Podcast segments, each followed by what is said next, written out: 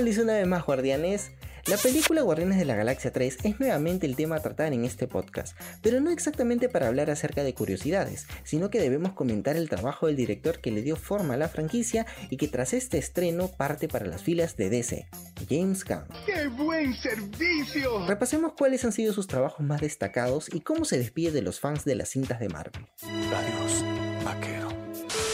Comencemos con un dato curioso que quizás no sabías. ¡Al toque, perra! La primera película de Marvel en la que se involucró no fue Guardianes de la Galaxia, sino que codirigió la escena postcréditos de la primera película de Thor, y aunque tampoco tuvo mucha importancia en el futuro del UCM, fue inmediatamente fichado para tomar el proyecto de los Guardianes. Esta era una tarea realmente complicada, ya que estábamos acostumbrados a películas de acción y ficción en Marvel, no a una comedia del espacio. En ese momento, Cell sintió el verdadero terror. Gracias a la actuación de Chris Pratt, Zoe Saldaña, Dave Bautista y otros, la franquicia se posicionó como una de las más importantes del UCM.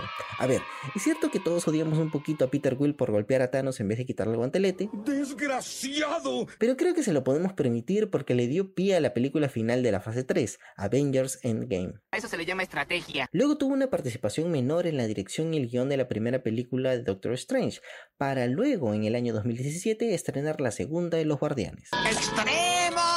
Volvió a utilizar su característico sentido del humor para cerrar la cinta con una referencia a Mary Poppins que jamás olvidaremos. Y eso es lo que tiene James Gunn, siempre encuentra el momento para sacarnos una lágrima entre tantas risas. Hay algo que este joven no haga bien. Su participación en DC llegaría después de Endgame y realmente cautivó a los fans de la Liga de la Justicia y, por qué no decirlo, a los directivos de la casa creativa de la competencia. Maravillosa jugada. Para aquellos que aman los contenidos extendidos, no se pueden perder el especial de Navidad de los Guardianes, el cual es el capítulo previo a la tercera película y que ya nos adelanta que este grupo era más que una banda de superhéroes, sino que funcionaba como una familia.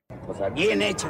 Lamentablemente es momento de despedirnos de Gunn en el UCM, pese a que no ha comentado acerca de qué sucedió en las escenas finales de la tercera cinta de los Guardianes, debemos quedarnos con la interpretación de los fans básicamente porque queremos sentirnos incluidos. Con permiso, abran paso a un anciano. Por primera vez en toda la saga, Groot habla en inglés con un sencillo mensaje que a todos nos llegó al cocoro. Lo... Los quiero, chicos. Ay, no, se me sale una lágrima. Ese es un verdadero hombre. Espera, ¿pero qué pasó aquí? Por si no lo notaste, ningún guardián quedó sorprendido porque Groot hablara en inglés, pues según las teorías, realmente solo dijo I'm Groot. Pero ahora se supone que nosotros, los espectadores, también somos parte del equipo, así que podemos entenderle. Has flipado, ¿eh? Y ahora, ¿qué pasará con Gunn? ¿Qué nuevo proyecto tiene en mente?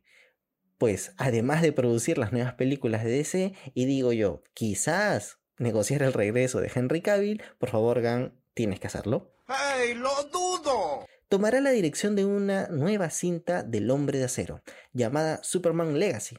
Todavía no se sabe nada acerca de la trama, pero se cree que Crypto, el superperro, también será parte de la película. Y entre bromas comentó que Chris Pratt podría hacer la captura de movimiento del personaje. Eso sí es de gangsters. De gangsters. ¿Y los guardianes? ¿Alguien quiere pensar en los nuevos guardianes? Bueno, sabemos que hay un nuevo equipo de guardianes de la galaxia y aunque definitivamente queremos ver más acerca de Will Poulter como Adam Warlock, me parece que los personajes quedarán reducidos a simples cameos. Le quitas lo divertido a la vida. Solo se ha confirmado que Peter Quill regresará eventualmente, pero no hay una cinta en la fase 5 o fase 6 en la que calza el personaje. Me siento estafado. Dicho todo esto, hemos llegado a... Este momento de mierda. No olvides compartir este podcast con todos tus amigos que soltaron una lágrima con la última película de los guardianes y dejar tu like. Ya conmigo será hasta la próxima semana. Chao chao.